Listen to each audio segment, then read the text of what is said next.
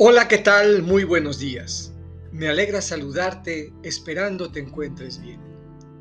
Llegamos prácticamente al final de la semana y escucharemos del evangelista Mateo el capítulo 10, los versículos 16 a 23. Del Evangelio según San Mateo. En aquel tiempo Jesús dijo a sus apóstoles, Yo los envío como ovejas entre lobos. Sean pues precavidos como las serpientes y sencillos como las palomas. Cuídense de la gente, porque los llevarán a los tribunales, los azotarán en las sinagogas, los llevarán ante gobernadores y reyes por mi causa.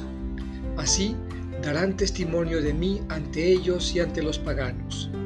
Pero cuando los enjuicien, no se preocupen por lo que van a decir o por la forma de decirlo porque en ese momento se les inspirará lo que han de decir, pues no serán ustedes los que hablen, sino el Espíritu de su Padre el que hablará por ustedes. El hermano entregará a su hermano a la muerte, y el padre a su hijo.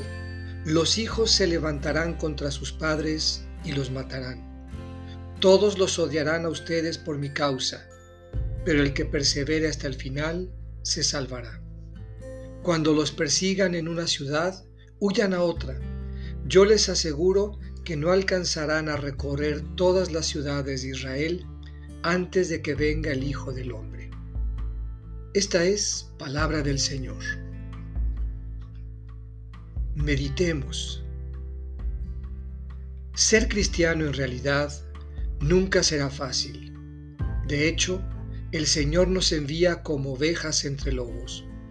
El panorama al parecer es retador y adverso. Habrá que sortear muchas dificultades y superar obstáculos. Para salir adelante no bastará confiar en las propias fuerzas y capacidades, sino que será necesario dejarse guiar por el Espíritu del Padre que hablará por nosotros. El seguimiento de Jesús no es un privilegio, sino una lucha constante contra todo aquello que se opone al reino y la buena nueva.